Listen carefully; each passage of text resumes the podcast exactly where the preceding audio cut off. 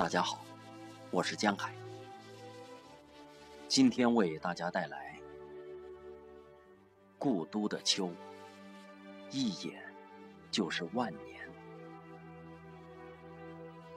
郁达夫。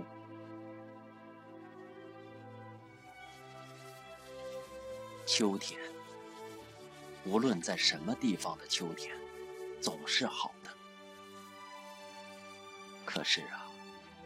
北国的秋，却特别的来得清，来得静，来得悲凉。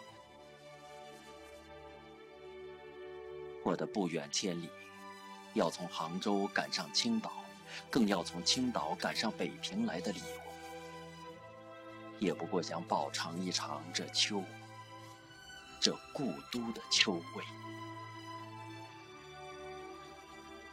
江南。秋当然也是有的，但草木凋得慢，空气来得润，天的颜色显得淡，并且又时常多雨而少风。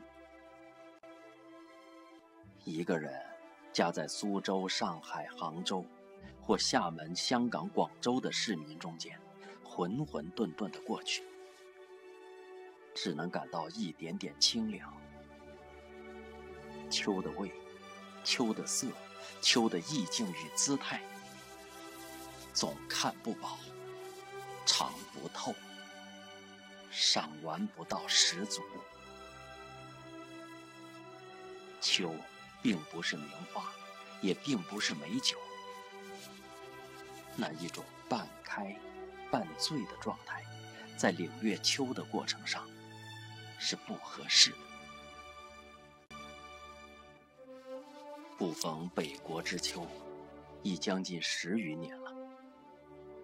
在南方，每年到了秋天，总要想起陶然亭的芦花，钓鱼台的柳影，西山的重唱，玉泉的夜月，潭柘寺的钟声。在北平，即使不出门去吧，就是在皇城人海之中，租人家一船破屋来住着。早晨起来，泡一碗浓茶，向院子一坐，你也能看得到很高很高的碧绿的天色，听得到青天下驯鸽的飞声。从槐树叶底朝东细数着一丝一丝漏下来的日光，或在破壁腰中，静对着像喇叭似的牵牛花的蓝朵。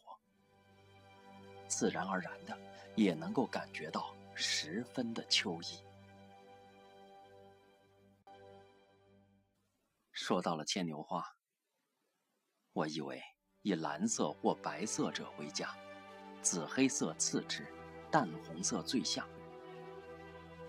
最好还要在牵牛花底，叫长着几根疏疏落落的、尖细且长的秋草，始作陪衬。北国的槐树，也是一种能使人联想起秋来的点缀，像花，而又不是花的那一种落蕊，早晨起来会铺得满地。脚踏上去，声音也没有，气味也没有，只能感出一点点极细微、极柔软的触觉。扫街的在树影下一阵扫后，灰土上留下来的一条条扫帚的丝纹，看起来既觉得细腻，又觉得清闲。潜意识下，并且还觉得有点落寞。古人所说的“梧桐一叶而天下知秋”的遥想，大约也就在这些。深沉的地方，秋蝉的衰弱的残声，更是北国的特产。因为北平处处全长着树，屋子又低，所以无论在什么地方，都听得见他们的啼唱。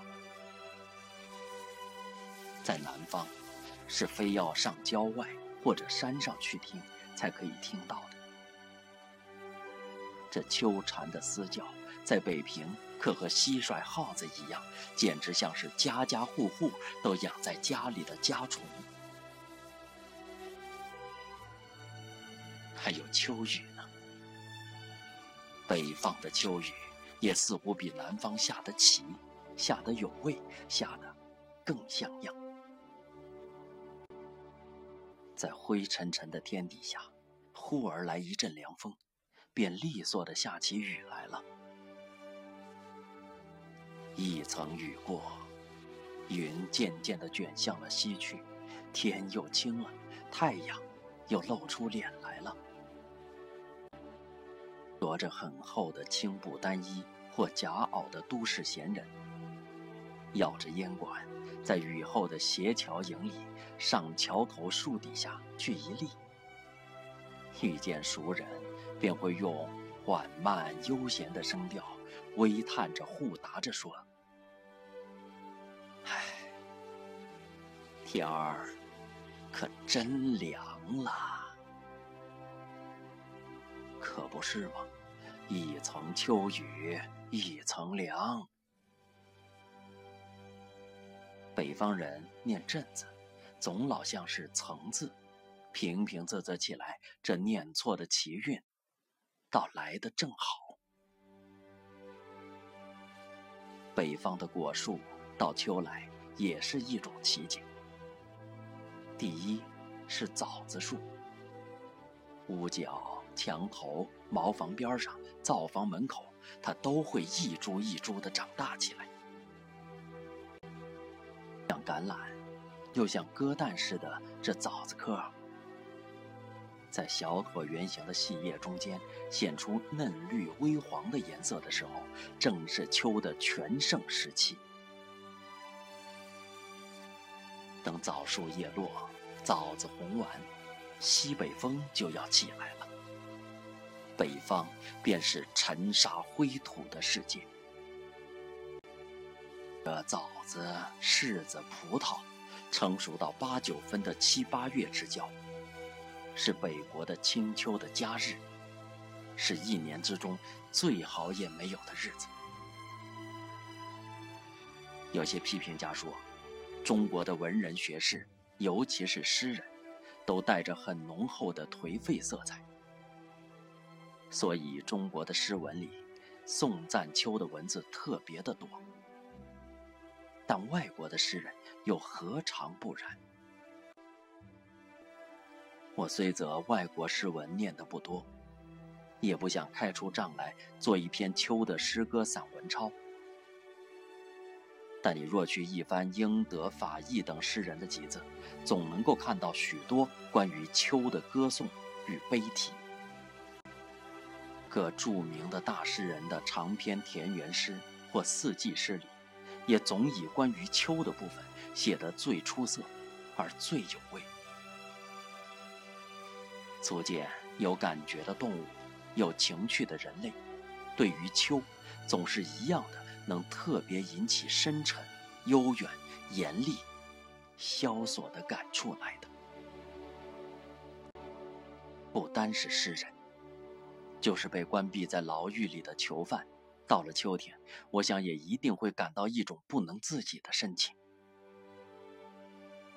秋之于人，何尝有国别，更何尝有人种阶级的区别呢？不过在中国，文字里有一个“秋氏”的成语，读本里又有着很普遍的欧阳子的《秋声》与苏东坡的《赤壁赋》等。就觉得中国的文人与秋的关系特别深了。可是，这秋的声味，尤其是中国的秋的深味，非要在北方才感受得到底。南国之秋，当然是也有它的特异的地方，比如二十四桥的明月，钱塘江的秋潮。普陀山的凉雾，荔枝湾的残荷等等，可是色彩不浓，回味不永。